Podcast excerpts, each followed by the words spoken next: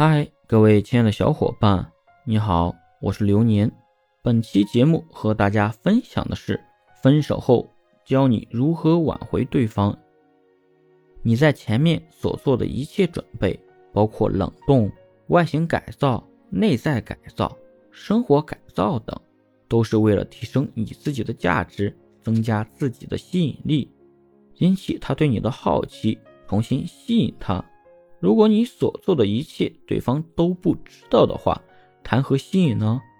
所以你学会展示自己的高价值，增加二次吸引的机会。展示适当的高价值，绝对可以使你变得更有吸引力。当你一步步展示自己高价值的时候，对方也就会慢慢的增加对你的投入，这样你才能更好的进行挽回。怎么展示高价值？你在展示高价值之前，要先降低自己对他的需求感，这样你才能把主动权握在自己的手上。因为如果你对他的需求感很高的话，那么无论你自身的价值有多高，那么在对方的眼中，你仍旧是个低价值的。